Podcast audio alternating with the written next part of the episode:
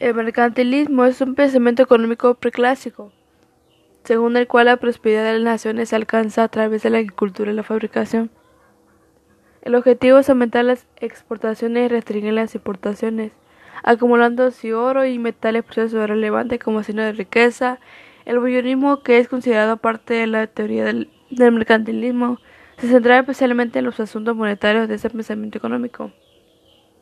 Para implementar las teorías recomendadas por los autores de, este, de esta doctrina, los legisladores mercantilistas recurrieron a prohibir las importaciones de algunos bienes o implementar altas tarifas o restricciones de cantidad para el comercio exterior.